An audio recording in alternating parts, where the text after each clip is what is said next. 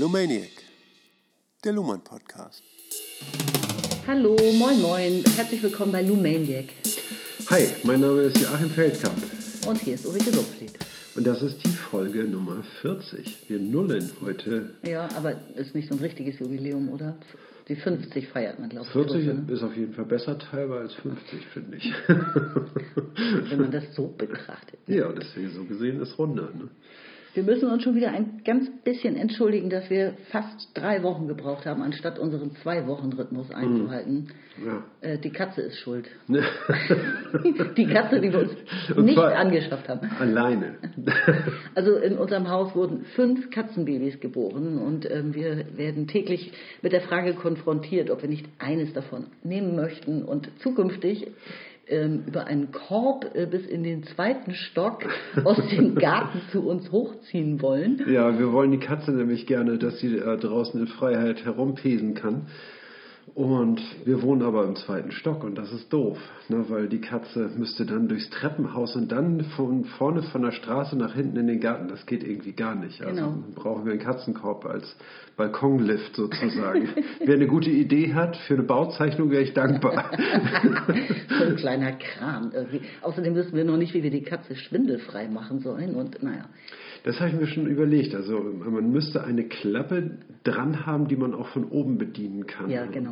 Und, ne, und Das dann cool. macht man erstmal die Klappe zu und dann zieht man die Katze hoch. Die, die schau, das schaukelt ein bisschen, aber das macht dir wohl keine Angst. Genau. Und die Katze muss natürlich auch Luhmann lesen, das ist ja klar. Und Ja. vielleicht, wir könnten sie auch Luhmann nennen. nee, das ist zu hart. Oder Niklas oder Niki, Ja. das wäre das wär doch ganz schön. So, ne? Das ist nicht so auffällig dann. Naja, auf jeden Fall waren das die exzeptionellen Bedingungen, weswegen wir, nein, natürlich nicht nur, aber im Moment leider einfach nicht so dazu kommen, wie wir wollen. Ja, sorry. Ne? Also wir haben ja gesagt, wer schuld ist. Genau. Und ähm, nee, ansonsten liegt natürlich auch immer sehr viel an und man kann das nicht so planen und wenn man so viele Projekte hat, dann ist das manchmal einfach so. Da fällt es dann einfach mal aus so und dann oder muss verschoben werden und nehmt es uns nicht übel. Ich hoffe, im Winter werden wir wieder besser. Ja, genau, hoffe ich auch. Na gut, dann äh, fangen wir doch vielleicht einfach auch an. Wir sind übrigens im vierten Kapitel.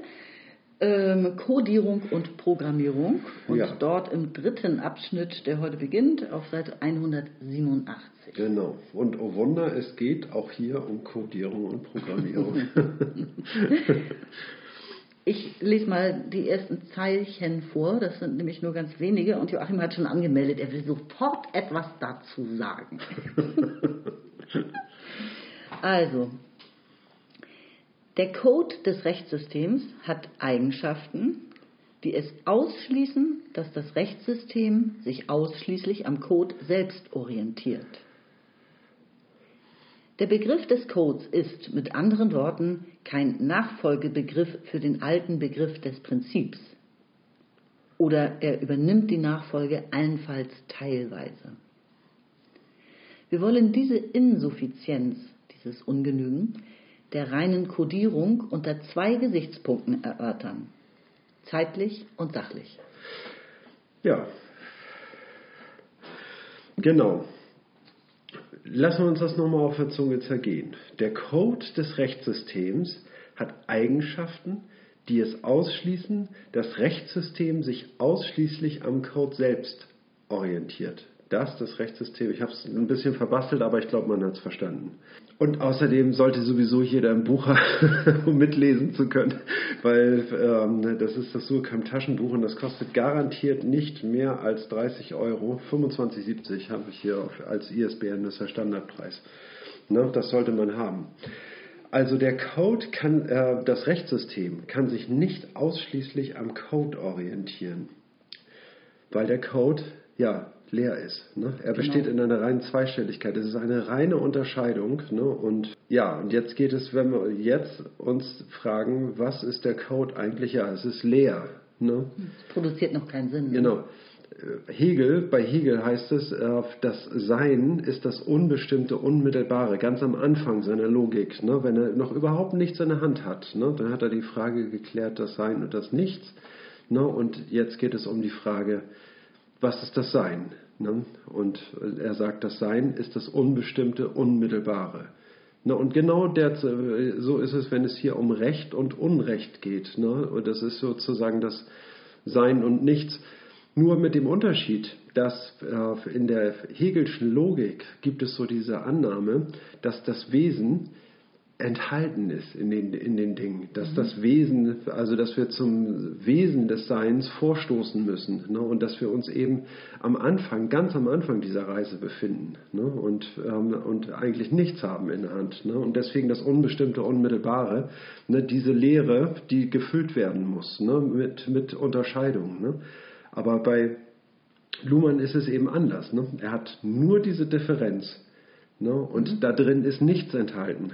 Also nur mit Negation kann man nicht fortschreiten und diesen Begriff des Rechts äh, äh, weiterentwickeln, sondern diese Differenz ist nur dazu da, um, um Situationen, ne, die uns begegnen, äh, zu unterscheiden. Ne? Das heißt also, es muss immer was dazukommen zu diesem Begriff. Ne? Es muss etwas dazukommen.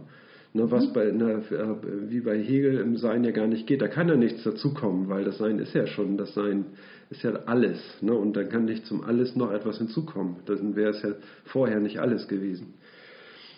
Ja, also wenn ich das jetzt auf äh, wissenschaftliche Wahrheit, wahr und unwahr übertragen würde, ja. was ja da der Code ist, ähm, wahr und unwahr alleine, damit kann man ja auch noch nichts anfangen. Es muss ja immer noch die Frage gestellt werden, was ist wahr oder unwahr ja, ja. und äh, wie kommt es zu der Behauptung? Ja, aber auch die Wahrheit, auch die Wahrheit kann man so essentialistisch auffassen, ne? dass darin etwas enthalten sei, nämlich das, was gesagt werden soll dadurch. Ne? Und das gilt es zu entwickeln. Ne? Und deswegen immer ähm, sich mit Vermutungen herantasten an das, was man ähm, was darin nach der Meinung enthalten sei. Aber es gab irgendwie keinen Zweifel daran, dass das essentialistisch aufgefasst wurde. Ne? Das heißt also, der Code ist kein Nachfolgebegriff des alten Begriffs des Prinzips. Mhm. Ne? Das Prinzip ist, sage ich mal, etwas, was, der, was aus der Notwendigkeit der Sache folgt, ne? dem Wesen entspricht und ähm, dem man Folge leisten muss. Also da gibt es gar keinen anderen Weg, als diesen, als Prinzipien Folge zu leisten. Ne? Aufgrund eben dieser, äh, dieser Überlegung, dass darin etwas enthalten sei ne? und äh, was seine Notwendigkeit einfordert. Mhm. Und, ähm, und wenn man an das Prinzip denkt, irgendwie, ja, das ist irgendwie ähm, wie äh, das Prinzip der Kausalität in der Naturwissenschaft. Ne? Das ist ein Prinzip. Ne? Das heißt, aus einer Ursache folgt eine Wirkung. Und jedes, jedes Geschehnis hat, jede Veränderung hat eine Ursache. Ne? Und ja. das heißt also, wenn wir uns nach, äh, nach Änderungen fragen, haben die immer Ursachen. Ne? Und diese Ursachen können ja auch nicht immer bestanden haben, sonst wäre ja auch die Wirkung immer schon da gewesen. Also auch die Ursache ist eine Wirkung von irgendwas, muss eine vorhergegangene mhm. Veränderung sein. Ne? Und das heißt also, die Kausalität ist ein Prinzip, ne? das Prinzip mhm. der Notwendigkeit des Verhältnisses von Ursache und Wirkung.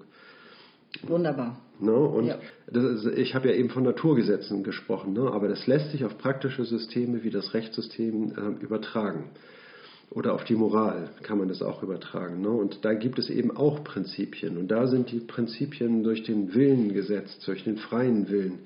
Ne? Und ähm, das heißt also, man hat, ähm, gesagt, irgendwie, es muss so sein, ne? dass äh, diese und jene praktischen Prinzipien, Maximen gelten. Ne? Und ähm, was ein äh, moralisches Verhalten betrifft. Ne? Diese Diskussion will ich jetzt gar nicht aufmachen. Ich will nur sagen, dass, dass, sich, das, äh, dass sich das eben auch auf die Ethik übertragen hat und auf die äh, praktische Philosophie.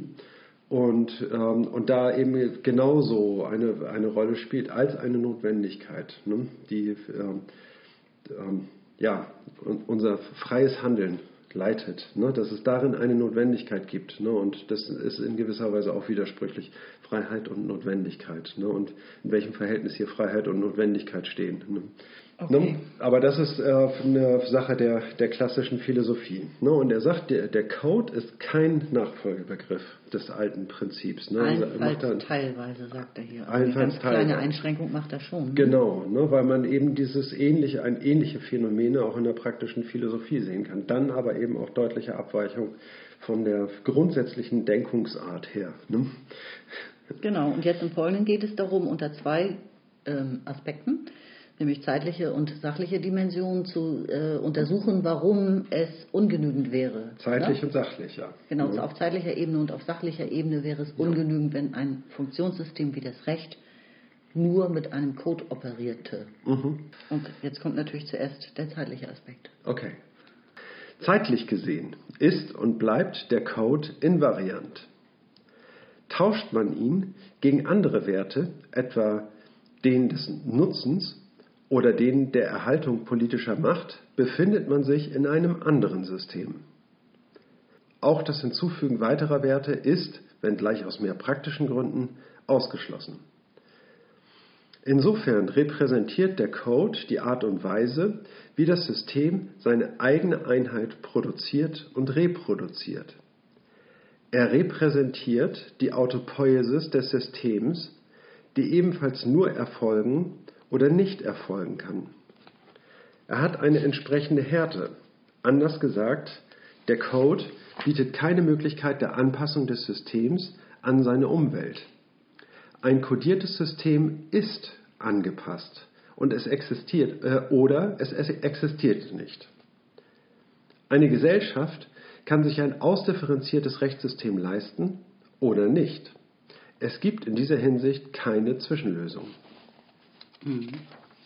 Ja, der entscheidende Satz ist für mich, dass es keine Möglichkeit gibt, sich mit einem Code alleine an die Umwelt anzupassen in zeitlicher Hinsicht. Das heißt, es gibt keine evolutionäre Entwicklungsmöglichkeit mehr mit einem Code, weil der Code ist ja bereits das Ergebnis einer evolutionären Entwicklung ja. der Kommunikation. Ja. Ne? Also genau diese eine Unterscheidung ist ja eine Evolution der Kommunikation. Es ist eine Entwicklungsgeschichte, dass diese Unterscheidung und ne, ja. habe ich Entscheidung gesagt, dass diese Unterscheidung dabei herausgekommen ist. Und es ist unmöglich, da jetzt noch was zu ändern in diesem Funktionssystem.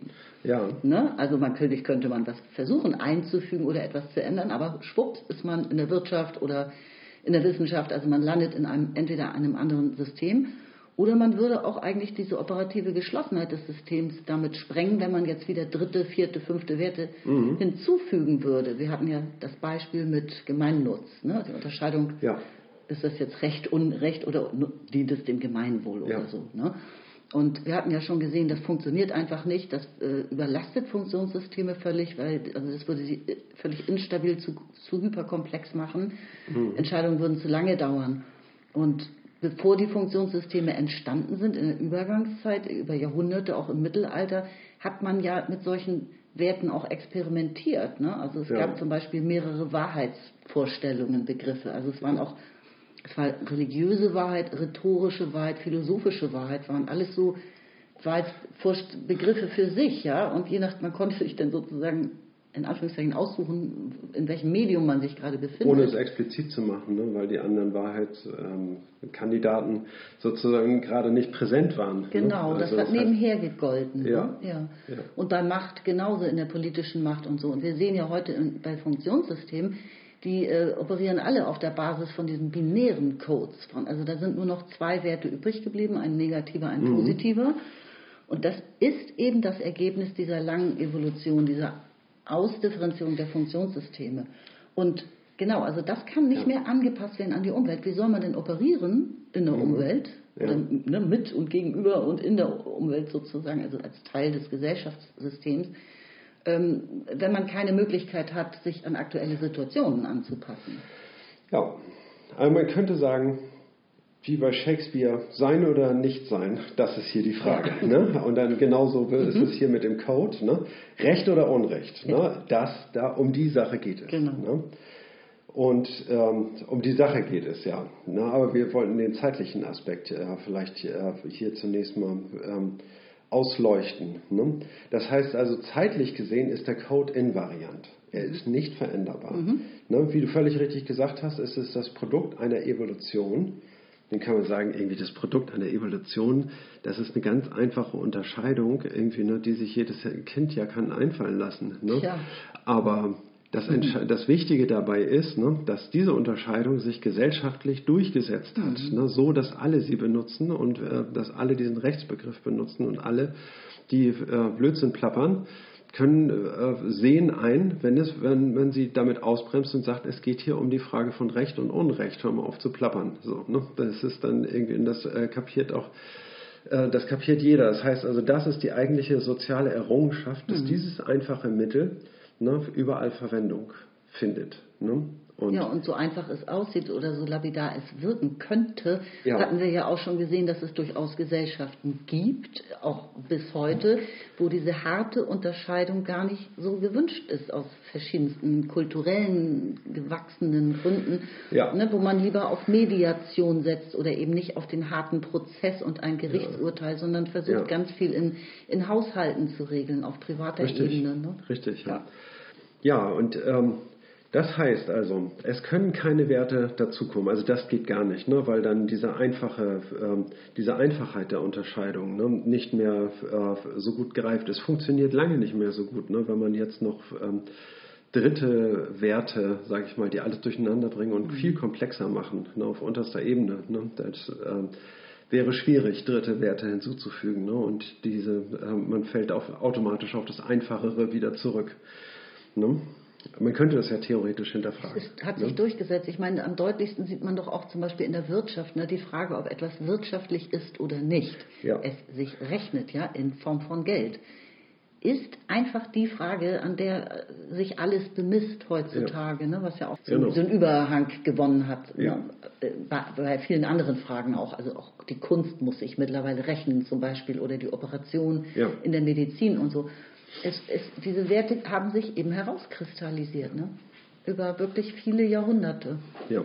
Dieser Code, der definiert die Einheit des Systems. Ne? Und solange dieser Code bedient wird, läuft das System. Und sobald man aufhört, darüber zu reden, verlässt man das System mhm. und wechselt vielleicht auch äh, während eines Gespräches rüber in ein ähm, in ein anderes System und redet da dann jetzt plötzlich über Wirtschaft, genau wie wir das eben gerade gemacht haben. ne? Aber äh, da geht es dann um einen anderen Code. Ne? Wir äh, haben, äh, können die Systeme wechseln, ne? die Systeme interpenetrieren und einander und mhm. sie bieten ja eben auch diesen Übergang an ne? von einem Medium ins andere. Ne? Aber es sind komplett unterschiedliche Systeme die dann tatsächlich, wenn das äh, Gespräch über Recht und Unrecht in, äh, zum Erliegen gekommen ist, dann stehen sie quasi still. Ne? Und ja, das ist ein komisches System, was dann plötzlich so in so einen Ruhezustand übergeht. Nö, aber es ist, äh, es kann ja trotzdem jederzeit wieder daran anschließen. So, ne? Es kontinuiert sich ja dadurch, dass es äh, die ganze Zeit Anschlussmöglichkeiten bietet, wo jederzeit Kommunikation ähm, wieder aktualisiert werden kann und hervorgeholt werden kann. Ne? Das ähm, System, sage ich mal, ist, ja, wie soll man sagen, jederzeit iterierbar oder mhm. äh, ne? so, äh, eine Sukzessionspräsenz, das auf jeden Fall, aber keine kontinuierliche, empirisch beobachtbare. Ne? Das heißt also, am Sonntag wird wahrscheinlich weniger über weniger Recht. über Recht und Unrecht geredet als an, am Montag. Ne? Sonntag finden keine Urteile statt. Ja, genau. Ne? Und in dieser Zeit, ja, haben wir halt eine Lücke, so, ne? aber das ist ja nur eine Lücke, wie soll man sagen, die man dann am Montag sofort wieder durch einen Rückgriff auf den Freitag überspringt. Ne? Und okay, gut. Ähm, ja, das war erstmal jetzt der zeitliche Aspekt.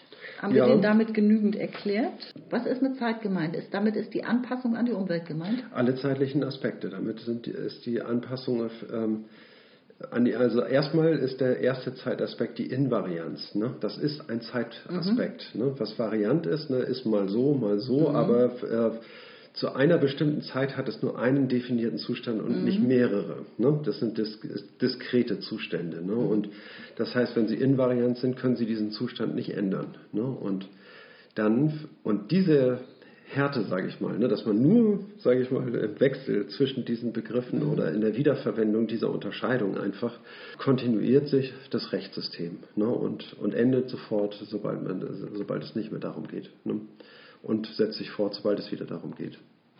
Okay. Das ist der, äh, das der andere zeitliche Aspekt. Ne? Und das heißt, und jetzt geht es um die Anfrage, ja, um die Frage, muss es denn sich nicht an die Umwelt anpassen? So, ne? Dann sagt man, äh, welche Umwelt? Ja. Denn ne, die Umwelt ist durch diesen Begriff doch gerade erst produziert. Ne? Das ja. heißt also, der Begriff schafft seine ähm, es ist das System selber ne? und es schafft diese Umwelt selber. Ne? Und wenn wir, wenn wir sagen, es müsste sich der Umwelt anpassen, irgendwie, ne, ja, diese Umwelt ist das System sozusagen. Ne? Das heißt also, das sind diese Unterscheidungen. Also wenn wir von der Umwelt sprechen, dann sprechen wir davon, dass wir ja etwas beobachten können, was wir unterscheiden können. Und das Unterscheiden tun wir durch unsere Unterscheidungen, die wir hineintragen. Richtig, und dennoch gibt es diese Umwelt ja. Sie ist eben kreiert durch das System. Durch das System. Ne? Aber es gibt sie sozusagen. Ja. Also es ist jetzt keine, es ist genau. jetzt ja nicht eine Einbildung, sondern äh, ja. es gibt sie. Sie ist nur nicht so, wie man früher gedacht hat, sondern sie ist eine, ein Ergebnis mhm. äh, ne, des Verhältnisses zwischen diesem ja. System zu allem anderen. Aber es gibt immer dieses Geflügelt, äh, aus der, gerade aus der Evolutionstheorie, ne, die auch Luhmann übernimmt. Ne. Von da kommt immer sozusagen so eine, ja, ich weiß gar nicht, ob es ein Lehrsatz ist oder nur eine Meinung, dass das System sich immer wieder an die Umwelt anpassen müsse. So, und das ist, äh, das wird, ist falsch. Das ist falsch, ja. genau. Ne? Und das, das gilt hier auf gar keinen Fall, ne? sondern diese Differenz ist immer perfekt an die Umwelt angepasst. Die ist diese Umwelt. Ne? Und wir, wir meinen Störungen des Systems, ne, wo, der, wo die Begriffe, das meinen wir eigentlich, wenn wir sagen, dass das System sich an die Umwelt anpassen muss, das ist auch an diese Art von Störungen, ne, die es äh, nicht aus seiner Umwelt kannte bisher, ne, an die muss es sich anpassen. Ne. Aber dann, wenn es das getan hat, irgendwie dann ist das wieder mhm. internalisiert. Das ist ein anderer Begriff der Umwelt, den wir hier außen vor lassen wollen, ne, wenn wir davon sprechen. Das, ja. Ne? Gut, aber, aber wenn er jetzt hier sagt, es gibt keine Möglichkeit der Anpassung an die Umwelt, dann meint er aber auch Anpassung in dem Sinne, dass das, dass das System nämlich seinen Code ändern würde, weil es irgendwie dazu gezwungen werden könnte oder so. Und das ist eben nicht der Fall. Ja. Nicht bei einem auf diese Weise ausdifferenzierten Funktionssystem, ja. ne, das ja. also sich diesen Code gefunden hat, mhm. sich damit äh, äh, ähm, definiert und mhm. überhaupt erst geschaffen hat. Ja. Ne? Es kann diesen Code nicht anpassen. Richtig. Es kann Verfahrensweisen ändern und so weiter und ja. sich insofern irgendwie anpassen an veränderte Umweltbedingungen oder so nach eigenen Kriterien, ja. nach eigenen Normen. Aber äh, im Code ist, beim Code ist Schluss. Beim Code ist Schluss. Ne? Allerdings ne, muss, muss ja immer wieder neu interpretiert werden. Ne? Was äh, das Recht ist ne, und wie das Recht sein soll. Und dieser Begriff des Rechts, der muss immer mit, neu mit Inhalt gefüllt werden. Ne. Wie gesagt, es ist eine Lehre, ne, also mit Doppel-E. Ne. Mhm. Diese Lehre muss gefüllt werden durch Differenzierung. Der Code alleine kann das nicht. Ja. Der kann immer nur Recht, durch Negation von Recht komme ich zum Unrecht und dann kann ich sagen, äh, Recht ist nicht Unrecht, aber das ist schon alles, was ich über Recht und Unrecht sagen kann. Das ist wirklich schon alles. Ne? Der Rest, also wenn wir, ja, was ist denn jetzt das Recht? Also wenn wir wie so ein Kind fragen, ne, in die Tiefe, ne, dann ist schon klar, was gemeint ist irgendwie. Ne? Aber das muss erst durch Interpretation festgelegt werden mhm. ne, und gefunden werden. Ne? In der, auch in der Autopoiesis des Systems ne? da entstehen eben diese Strukturen, die uns genauer sagen lassen können, was, was Recht ist. Ne? Kommen wir auf super Überleitung zum nächsten Punkt, nämlich die, die, das Sachliche. Aber dann bist du dran. Genau. Seite 188. Sachlich gesehen ist der Code eine Tautologie und im Falle der Selbstanwendung eine Paradoxie. Das heißt, er allein reicht nicht aus, um Informationen zu produzieren. Die Tautologie ergibt sich daraus, dass die Werte des Codes mit Hilfe einer Negation, die nichts bedeutet, austauschbar sind. Recht ist nicht Unrecht. Unrecht ist nicht Recht. Negationen sind aber Operationen, die die Identität des Negierten voraussetzen und nicht verändern dürfen. Insofern kann man den Code auch als eine bloße Duplikation des Präferenzwertes bezeichnen. Er besagt, dass Recht nicht Unrecht sein darf und Unrecht nicht Recht. Nur wenn das gesichert ist, Darf ich einmal kurz sagen, Präferenzwert heißt einfach nur, das ist in der Unterscheidung von Recht und Unrecht das Recht. Ne? Das ist der Präferenzwert, ne? um den es geht. Ne? Mhm. Er besagt, dass Recht nicht Unrecht sein darf und Unrecht nicht Recht. Nur wenn das gesichert ist, und als Gegenbeispiel eignen sich immer wieder die griechischen Tragödien, die genau diese Errungenschaft am Gegenfall spiegeln sollten. Also nur wenn das gesichert ist, kann man im oben behandelten Sinne von Technisierung sprechen. Eine Paradoxie kommt zustande, wenn man den Code auf sich selbst anwendet. Also die Frage stellt, ob es Recht oder Unrecht ist, zwischen Recht und Unrecht zu entscheiden. Mhm. genau, das ist die Paradoxie. Die für Juristen und Logiker triviale Antwort, es sei Recht, lässt offen, was denn in diesem Falle als Gegenbegriff zu Recht als auch mögliches Unrecht funktioniert. Die andere Antwort, es sei Unrecht, erzeugt dasselbe Problem im umgekehrten Sinne. Mhm. Im einen Falle ist das Recht als rechtlich legitim, im anderen als rechtlich illegitim behauptet. Aber die Frage nach der Einheit der beiden Behauptungen, die Frage der Einheit des Codes ist nicht einmal gestellt. Sie ist, wie wir sagen wollen, invisibilisiert.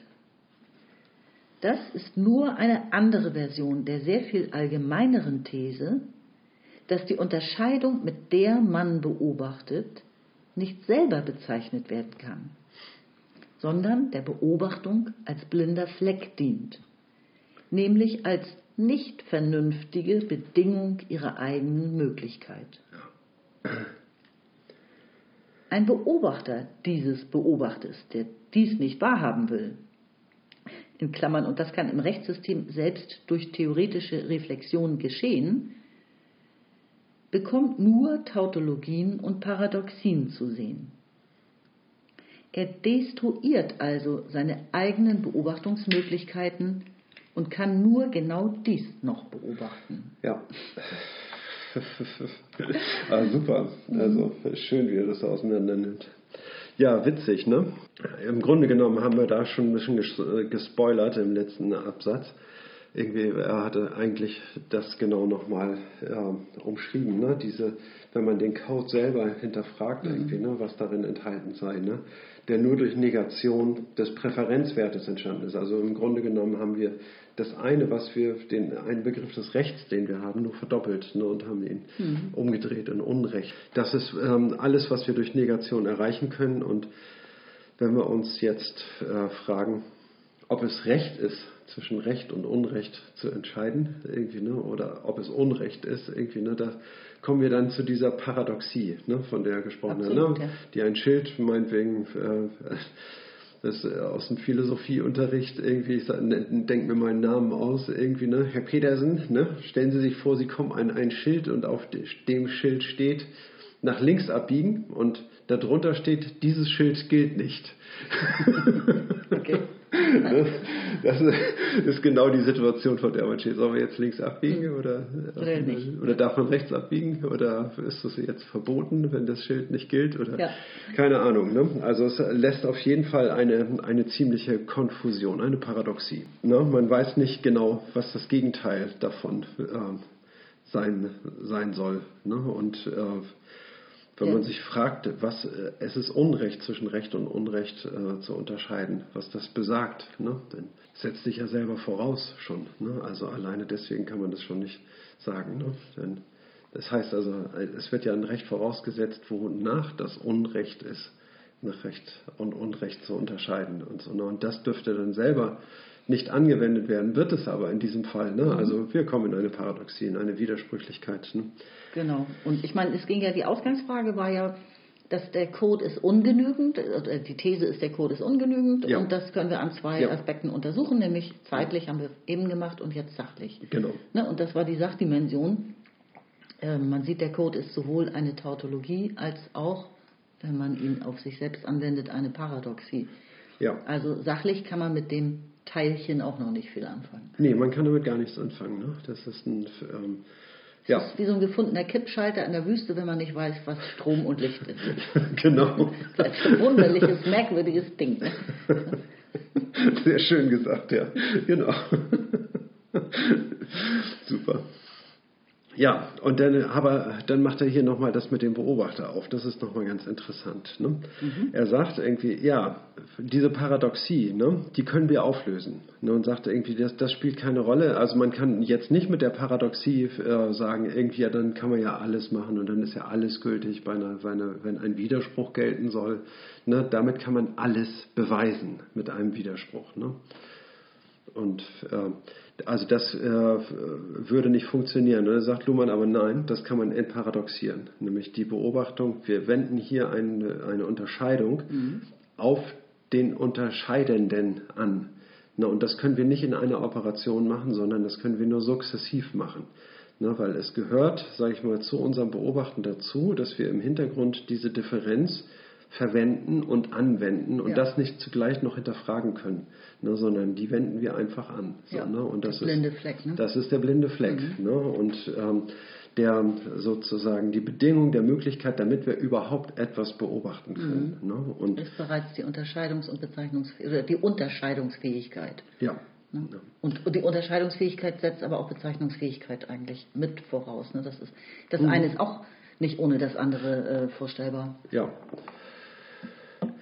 Ne? Also wir haben eine, äh, und wir brauchen eine Beobachtung zweiter Ordnung. Ne? Und diese Beobachtung zweiter Ordnung bezieht sich dann auf das Beobachtete oder den, das Beobachtende. Ne? Und es hat auf jeden Fall zwei Optionen da äh, zur Auswahl und hat seine eigene Logik, sage ich mal, seine eigene Differenzierungsform, eine zusätzliche Differenz, die wir dort anwenden müssen, um nämlich den Beobachter beobachten zu können. Ne? Und das äh, schafft neue Voraussetzungen ne? und endet nicht einfach in einem Widerspruch, ne? sondern ähm, das kann situationsgerecht auseinandergesetzt werden. Ne? Auf jeden Fall ist dadurch schon gezeigt, dass jeder Beobachter immer eine Differenz voraussetzt. Mhm. Ne?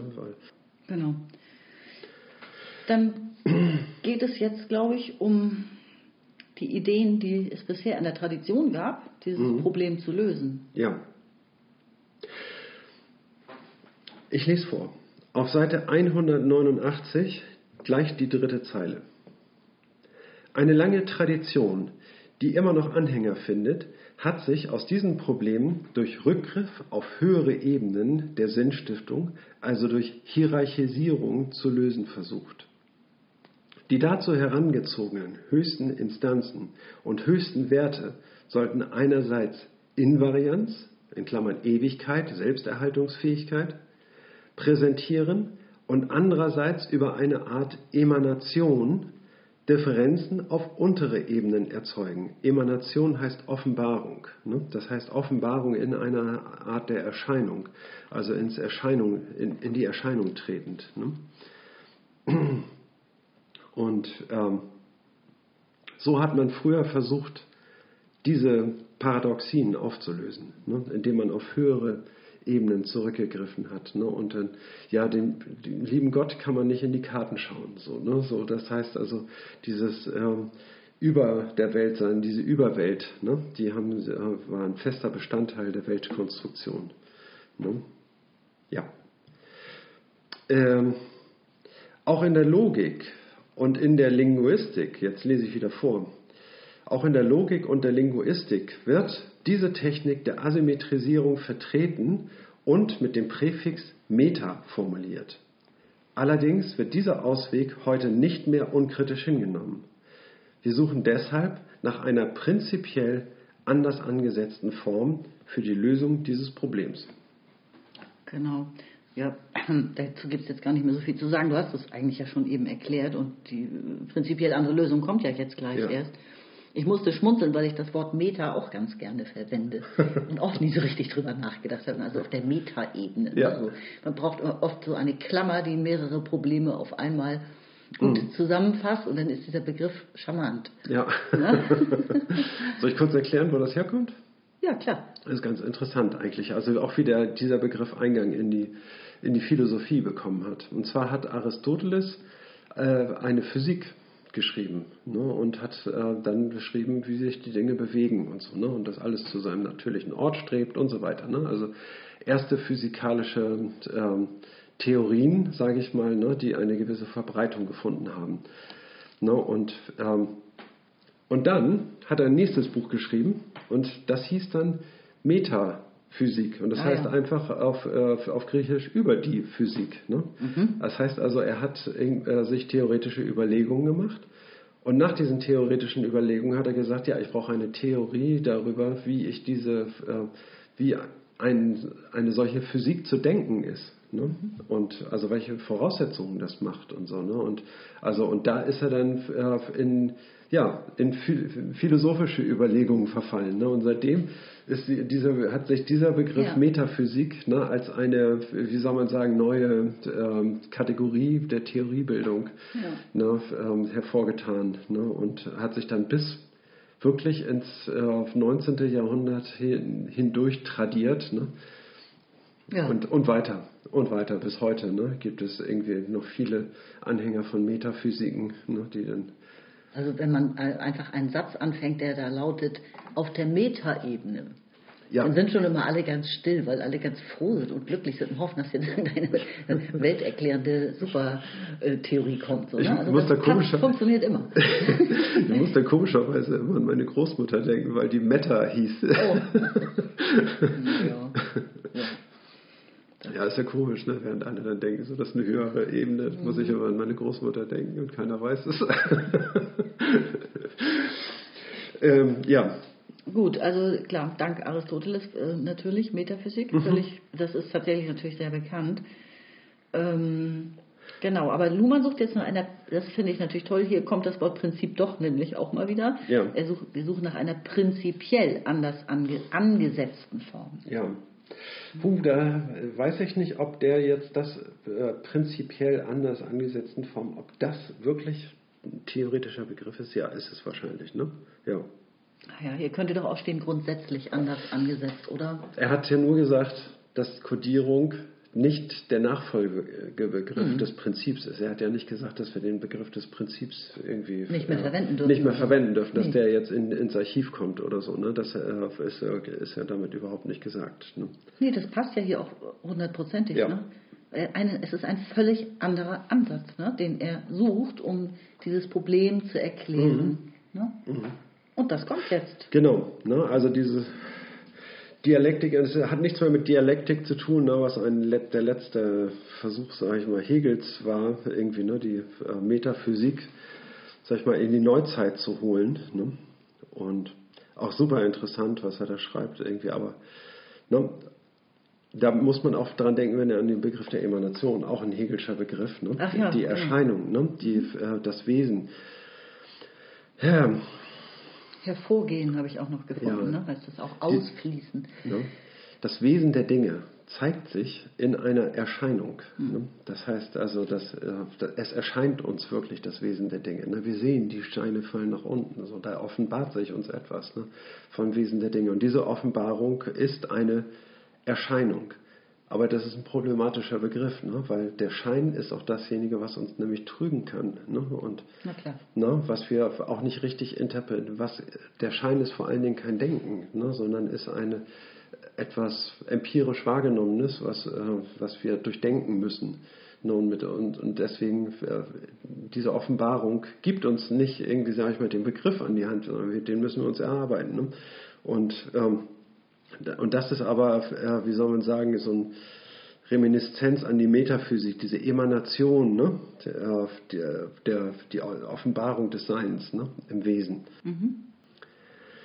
Ja. Und wir sagen, wir verzichten auf, auf diese Art der äh, Auflösung der Paradoxie und gehen einen prinzipiell anderen Weg zur Lösung des Problems, nämlich das die Auflösung der Paradoxie. Ne? Ja? Ich glaube, du bist dran. Ja, ich überlege, ein, ein Ja. Pünktchen überlege ich noch, äh, ob wir noch mal ganz kurz Symmetrie und Asymmetrisierung dazu noch was sagen sollten. Das haben wir jetzt so selbstverständlich hingenommen. Hier gibt es ja diesen Satz von Luhmann, auch in der Logik und der Linguistik wird diese Technik der Asymmetrisierung vertreten und mit dem Präfix meta formuliert. So. Asymmetrisierung heißt, wenn ich richtig verstehe, der Code an sich ist ja symmetrisch, weil er aus zwei Werten besteht, die sich gegenseitig, also, ähm, also das, das, äh, eines der, das Gegenteil des anderen, das ist eine Symmetrie. Ja. Und wenn man einen dritten Wert einfügt, wie, oder einen x-ten Wert ja noch hinzufügt, wie Meta, also es gibt ein höchstes Recht oder so, dann asymmetrisiert man den Code, der eigentlich zugrunde liegt. Ja. Ist das, habe ich das, verstehe ich das so richtig? Ja, also man die Asymmetrisierung würde darin bestehen, in der, ähm, wie soll man sagen, in dem Komplexitätsgefälle von System und Umwelt. Da würde ich diese Asymmetrie eher so ansetzen. Nämlich dann, wenn wir eine Metaebene mhm. hätten, dann haben wir ein System, eine Umwelt und ein, eine Metaebene sozusagen, ne, die uns von der her wir, sage ich mal, einen Input bekommen, nämlich eben sowas wie eine äh, wie ein so. Rechtsbegriff durch ein moralisches Gesetz oder sowas okay. in der Art. Ne? Du beziehst das gar nicht auf den Code selbst. Genau. Ne? Okay. Also im, im, gewissen Sinne schon, weil wenn wir von Recht sprechen und sagen, irgendwie das Recht grenzt durch den Code sich selber von seiner Umwelt ab, ne? dann sagt das ja auch das, was ähm, hier ist eine Grenze gezogen und hier geht es um das Recht und das Unrecht wird abgewiesen ne? und behandelt und bearbeitet irgendwie, ne? bis das Recht wiederhergestellt wird. So, ne? Und das ist sozusagen das Außen. Ne? Und so könnte man diesen Code eben auch lesen, ne? weil das Recht ist ja der Präferenzwert und repräsentiert damit eben auch das System ne? und wehrt den Begriff des Unrechts ab ne? in der logischen Komposition. Ja. Ja, ja, aber ich meine, wenn man sagt, es gibt eine Metaebene, also es gibt ein göttliches Recht, ein ewiges Recht, mhm. ja, ähm, dann ist das doch auch eine Asymmetrisierung des Codes. Es gibt ja nicht nur Recht und Unrecht, sondern irgendetwas darüber noch. Ja, genau. Ja, und das ist, ist doch auch eine Asymmetrisierung von etwas, was eigentlich nur symmetrisch aus zwei Seiten genau. bestehen dürfte. Klar, ja. natürlich, ist alles richtig, was du gesagt hast. Okay. Wir versuchen eine andere Lösung zu finden, eine prinzipiell anders angesetzte Form. Und finden Sie, jetzt lese ich vor, in der systeminternen Unterscheidung von Codierung und Programmierung.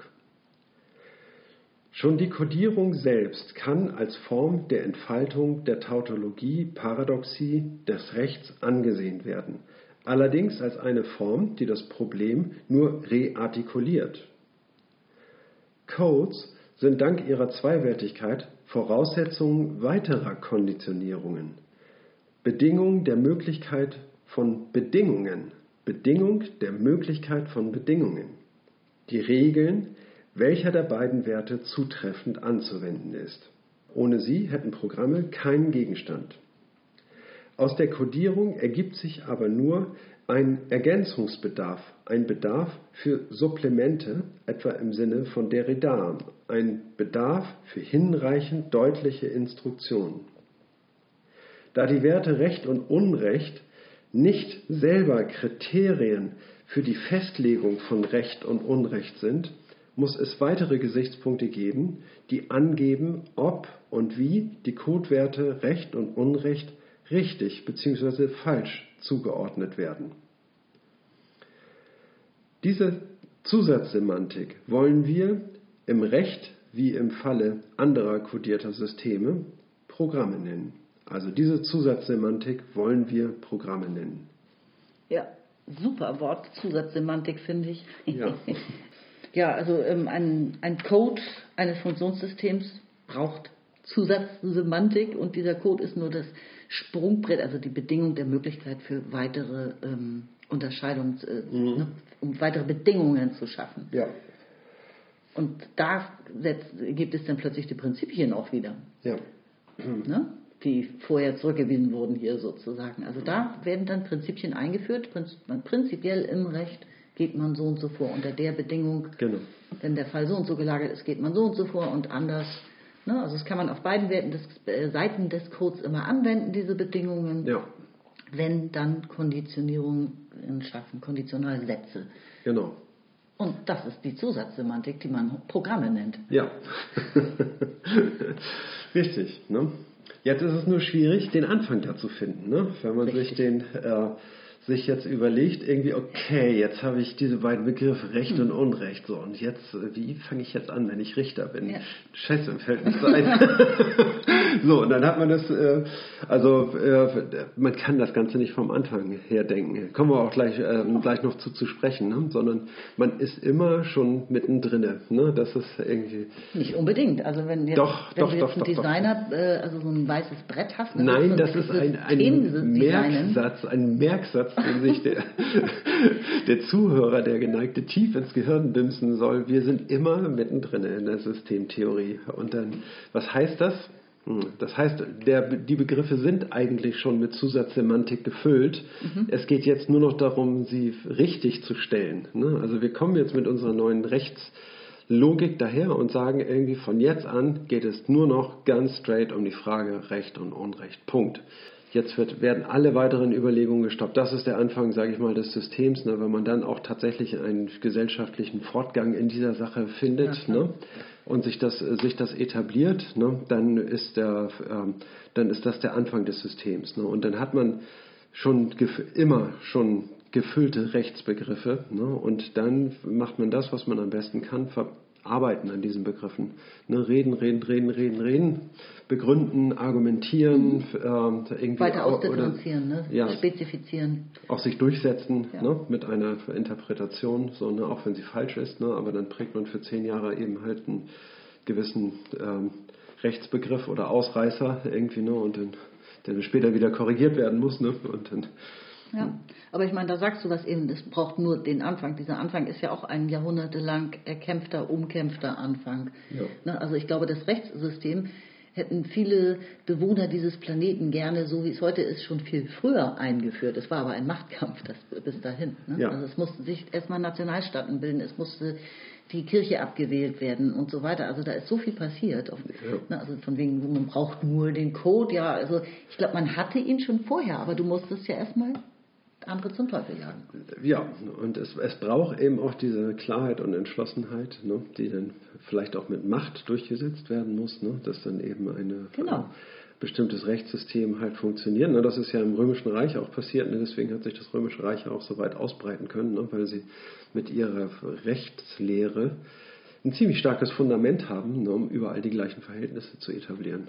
Die haben tatsächlich eine Ordnung geschaffen dadurch. Ne? Genau, also ich denke, ich lese ja manchmal in der Gesellschaft der Gesellschaft Band 2 ein bisschen, da geht es sehr viel um Geschichte auch. Ja. Und da äh, habe ich gerade was gelesen, dass sehr viel experimentiert wurde mit Funktionssystemen, könnte man so sagen. Also es gab mhm. zwar lokal, regional, ganz skurrile Ansätze zu Funktionssystemen zu schaffen, wie sie uns heute geläufig sind äh, Luhmann sagt, unter exzeptionellen Bedingungen auf, in bestimmten Inselregionen sozusagen, also zum Beispiel im 15. Jahrhundert schon so ein kleines System für Kunst mhm. in Italien, weil da ganz bestimmte Bedingungen herrschten, konkurrierende Fürstenhöfe, mhm. die äh, wollten sich gegenseitig da mit der Kunst ausstechen. Oder im mhm. England des äh, 17. Jahrhunderts, glaube ich, weil England jetzt tatsächlich eine Insel ist, wie kriegst du die Kunstwerke auf diese, also auf diese Insel raufgeschifft sozusagen, mhm. haben sich dann Händler für äh, gefunden und so. Das ist ja aber wieder untergegangen sozusagen. Also jetzt Italien 15. Jahrhundert war ja nicht, das ist ja nicht stramm durchgelaufen. Das, das hat sich ja nicht über die ganze Welt ganz schnell verbreitet. Nein. Das ist eben damals regional hat es praktisch ein Funktionssystem schon dafür gegeben. Ja, genau. was wieder untergegangen ist. An der, also ja. eine Zeit lang und heute gibt es das in, in, weltweit.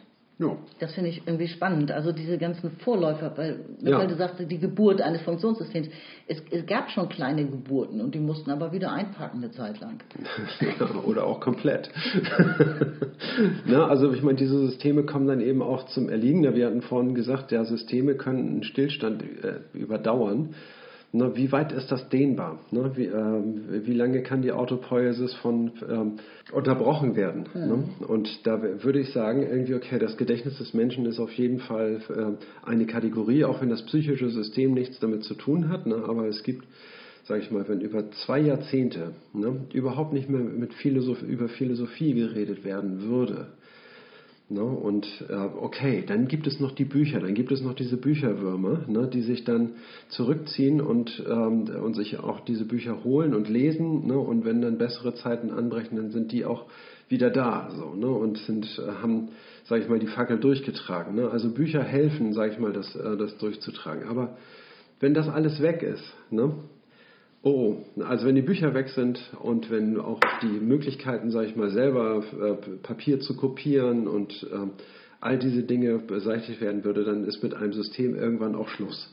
Ne? Und das ist dann äh, höchst unwahrscheinlich, dass es wieder äh, in Gang kommt, ne? weil, mhm. weil Traditionen einfach abgerissen sind. Ne? Und das sehen wir hier in der Evolution des Rechts ganz deutlich, ne? dass es nirgendwo passiert. Ne? Mhm. Und sondern es gab irgendwie da irgendwie einen kontinuierlichen äh, aneinander anknüpfen und seit ja mehr als Hui. 3000 Jahre oder was? Ja, würde ich sagen. Ja, mindestens. Ja. Gut, das okay. ist auch nochmal so ein zeitlicher Aspekt. Ne? Ich melde mich jetzt und lese ja. weiter. Ja. Seite 190. Bin ich abgeschweift? Oh, ist mir so peinlich. Aber es passiert mir immer wieder, die Begeisterung. Das ist dir überhaupt nicht ab, du bist gar nicht peinlich. Doch. Codes allein sind mithin nicht existenzfähig. Wenn eine Operation unter einen Code gebracht und damit einem System zugeordnet wird, tritt unvermeidlich die Frage auf, welcher der beiden Werte zuzuordnen ist. Das heißt, ein kodiertes System erzeugt die Suche nach weiteren Gesichtspunkten. Es hat in dieser Hinsicht Erfolg oder es läuft sich selbst in der Tautologie-Paradoxie seines Codes fest und verschwindet. Deshalb genügen in Anführungszeichen irgendwelche Gesichtspunkte, um die Autopoiesis über Enttautologisierung, Entparadoxierung in Gang zu halten. Und vorzugsweise solche Gesichtspunkte, die der Tradition entnommen bzw. als Tradition rekonstruiert werden können. Erst eine ausgearbeitete Programmatik ermöglicht eine kritische Diskussion, kritisch in Anführungszeichen, mhm. mit der Möglichkeit, Kriterien unter weiteren Kriterien anzunehmen bzw. abzulehnen. Mhm. Irgendwelche Gesichtspunkte. Irgendwelche Gesichtspunkte reichen da aus. Ne? Also naja. äh, nochmal, also wir haben das eigentlich alles schon vorweggenommen. Mhm. Ne? Das heißt also, aus der Kodierung kriegen wir nichts heraus, außer der Tautologie und der Paradoxie. Wenn das genügen sollte, würde die Autopoiesis zum Erliegen kommen und das System absterben. Nur wenn es keine neuen Informationen, ne? es geht auch um Informationen. Ne? Und äh, wenn wir uns nur über Recht und Unrecht unterhalten, das immer negieren, da kommt, es hat null Informationswert. Ne? Eine Information genau. kann man nicht wiederholen. Ne? Das heißt also, eine Information, wenn ich eine äh, Information weitergebe, dann mache ich das mit einer Mitteilung. So, und jetzt habe ich, ähm, jetzt sage ich die neue Information, ne, die Uhr ist von der Wand gefallen. Und dann sagt mein Gegenüber, aha, ne? Und dann sage ich nochmal, die Uhr ist von der Wand gefallen. Dann und dann bleibt das. Der sagt dann nicht mehr aha. Ja, doch, ne? der sagt, aha, was ist mit dir los, Fettkamp hier? Ja, genau, da kommt ein anderes Geräusch. Ne? Also äh, beim zweiten Mal ist der Informationswert weg. Ne? Ja. Die Mitteilung ist dieselbe, aber der Informationswert ist weg. Ne? Deswegen gebe ich auch nicht die Information weiter, sondern ich gebe die Mitteilung wieder oder weiter. Ne? Und dann ähm, und die Information gewinnt mein Gegenüber selber daraus. Ne? Aus seiner eigenen Historie ne, kann er sagen, irgendwie, ja, das weiß ich schon seit gestern. Na, aber danke für die Information. Ich muss an Leben mit Alzheimer denken bei diesem Beispiel. Ja. Informationstheoretisch ja. sehr interessant. Ja, ja tatsächlich. Wenn die Person immer dasselbe sagt, gewinnt man sehr viele Informationen also, äh, über ja. sie, über die Person. Genau, und dann sagt sie am Ende des Tages, ich habe so viel gelernt heute. und morgen ist das alles wieder weg. Ja, furchtbar, es ist nicht zum Lachen, aber doch, es hat auch eine komische Seite. Ja. Ich wollte noch Wort, kurz aufs Wort Tradition äh, ja. eingehen, weil äh, das ist halt auch schön, sich darüber Gedanken zu machen. Man muss, wie du schon sagtest, nur diesen Anfangspunkt finden. Ne? Mhm. Also auch am Parteiprogramm kann man wieder besonders schön sehen, ähm, wie schwer und aufwendig die Arbeit ist, eine neue Partei zu gründen und das erste Parteiprogramm zu schreiben. Das ist dann ein richtiger Kraftakt.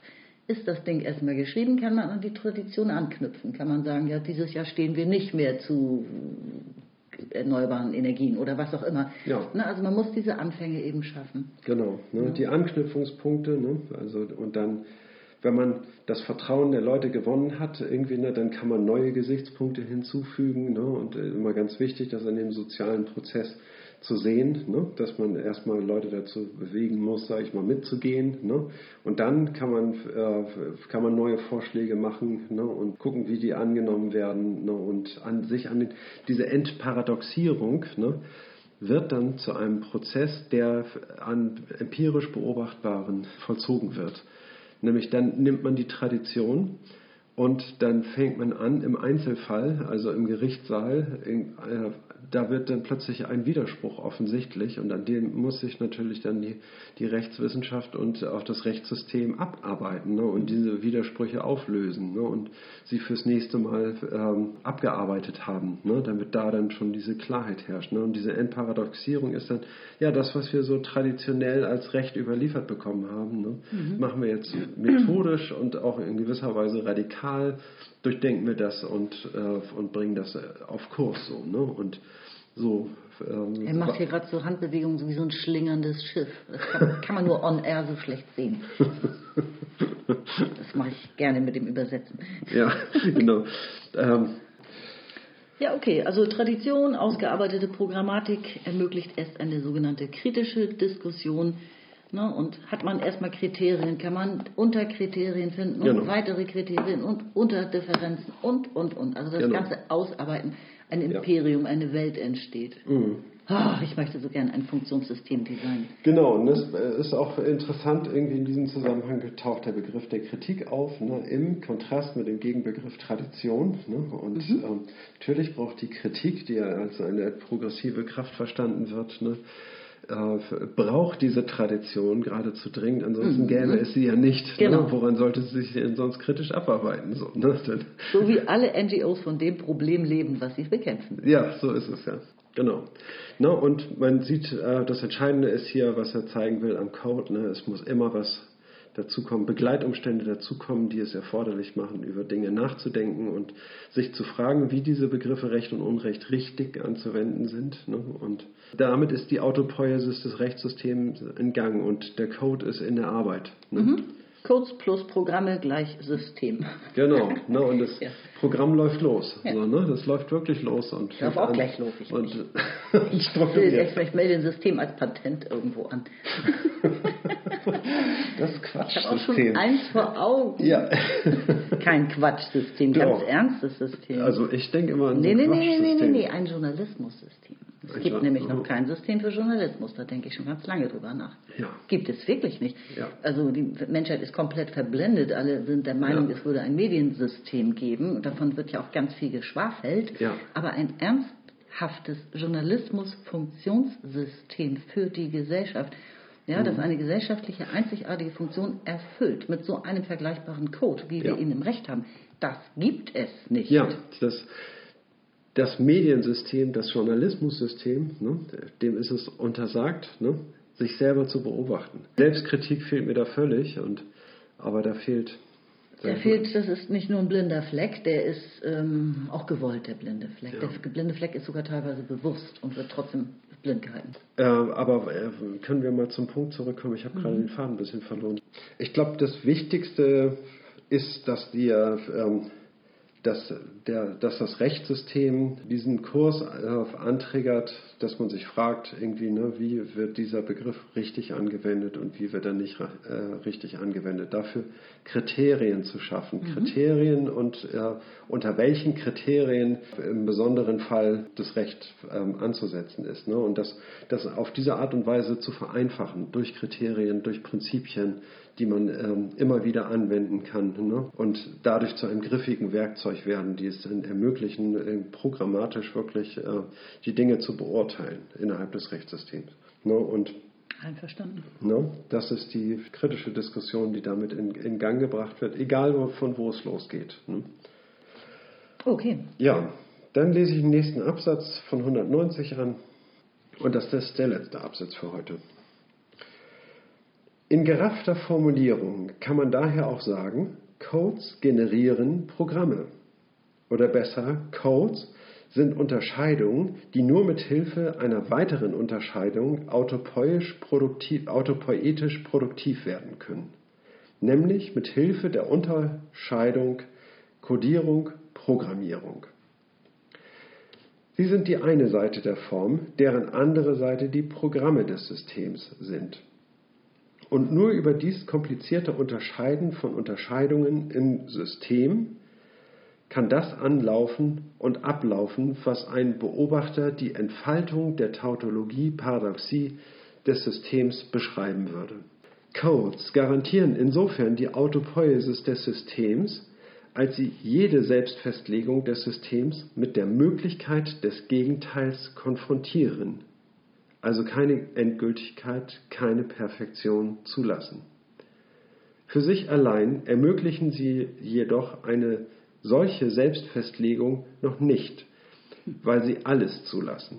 Die autopoetische Selbstdetermination des Systems kommt erst durch die Differenz von Codierung und Programmierung zustande. Ja, das ist ein schöner Abschluss an dieser Stelle. Codes generieren Programme und sie bilden zusammen mit den Programmen nochmal für sich eine Form. Also die Unterscheidung von Codes, die selbst eine Unterscheidung darstellen, Ja.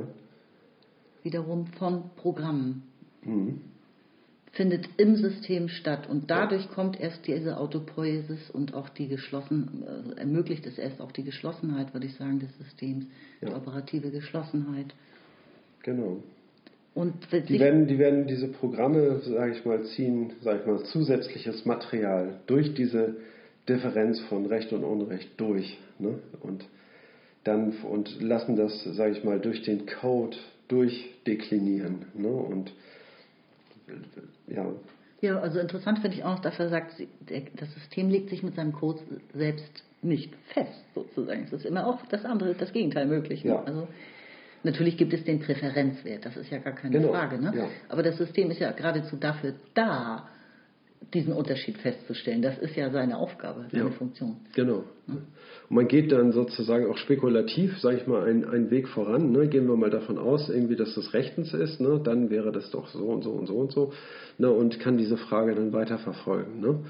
Und aber dann am Ende sagt man irgendwie, ne?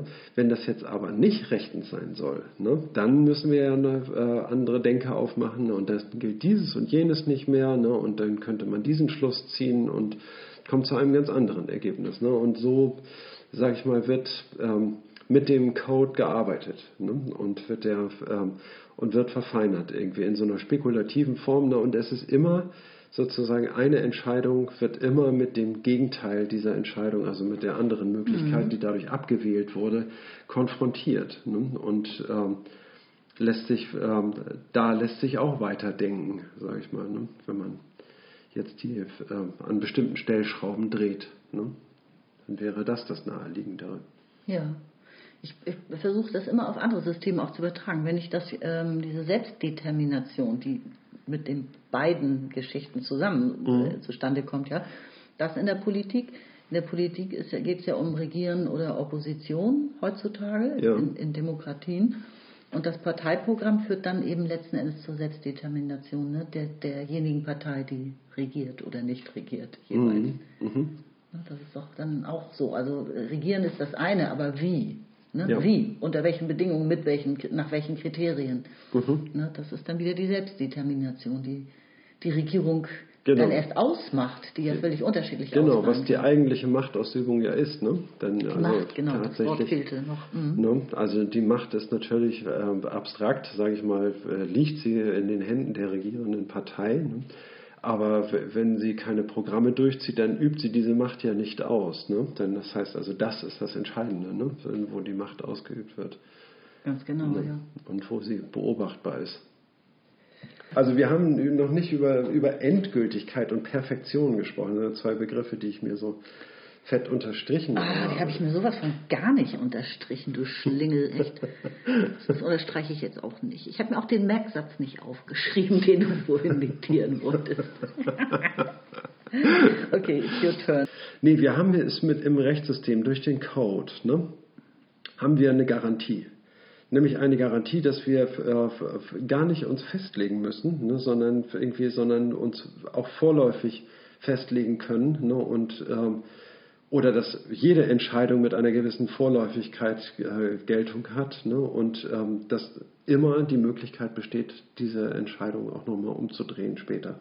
Ne? Und sofern es reversibel ist, ne? also natürlich ist ganz viel nicht re reversibel, aber zumindest legt sich das Rechtssystem da nicht so fest. Ne? Sie strebt keine Perfektion an. Mhm. Ne? Das ist der ähm, ein entscheidender Satz, finde ich, weil ähm, in der Wissenschaft hat man immer die große Wahrheit gesucht. Ne? Das ja. heißt also, das war die Wahrheit irgendwie, ne? das war so ein, die Essenz schlechthin. Da hat man sich etwas ganz Großes darunter vorgestellt. Ne? Und das, was angestrebt wurde in der Wissenschaft, war Perfektion, ne? mhm. weil diese Wahrheit gesucht wurde. Ne? Und so war die ganze Wissenschaft aufgebaut, auf einem perfektionistischen Wahrheitsbegriff. Ne? Okay. Und damit ist auch ganz viel, sage ich mal, äh, Wissenschaft verhindert worden, ne? was heute mhm. sehr erfolgreich ähm, praktiziert wird. Ne? Und das Rechtssystem ähm, könnte das eben auch anstreben, indem sie Gottes Recht versucht durchzusetzen oder irgendwas in der Art und diesen Rechtsbegriff absolut setzt. Ne?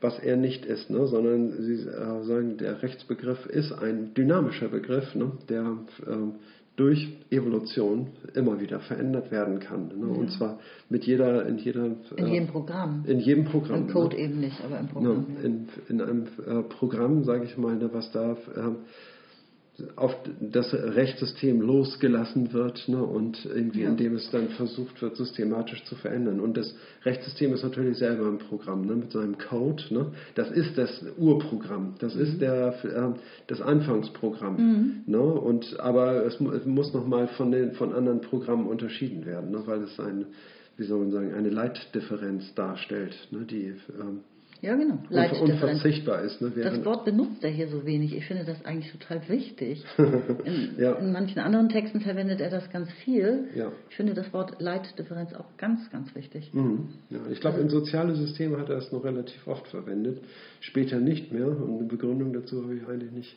Ich finde, das genau. macht es viel besser. Ähm, klar, worum es geht, als nur von binären Codes zu sprechen. Weil diese ja. Codes halt auch im Alltag manchmal so ganz anders verwendet wird, also mhm. in der Computersprache eben auch und so. Ich finde, Leitdifferenz mhm. ist was ist viel zutreffender. Ja. Ja, ich denke, dann sind wir eigentlich äh, diesmal für diesmal durch. Das also ist ein guter Punkt, um einen Abschluss zu machen. Nächstes Mal geht es wieder ein bisschen mehr in die Geschichte. Genau. Ne? Naturrecht. Also, ne? Naturrecht kommt da wieder rein vor moderne Gesellschaften, wie sich das alles entwickelt hat. Mhm. Und also ich wünsche jetzt mit Aristoteles diesmal allen Hörern und Hörerinnen, dass sie in ihren oder an, an seinen natürlichen Ort jetzt schweben mögen. Sei es der Kühlschrank oder das Sofa oder noch ein kleiner Spaziergang. Ja, ich würde sagen, in umgekehrter Reihenfolge trifft alles bei uns heute zu. Ne? Wir machen nur einen Spaziergang, dann gehen wir in den Kühlschrank und lassen uns nachher ins Bett fallen. Ich weiß nicht, ob es angemessen ist, aber ich wünsche für eine gute Nacht aus Hamburg und ja, genau. Ne, wir hören uns dann demnächst wieder bei Folge 41. Ne? Bis dann. Bis dann. Tschüss. Tschüss.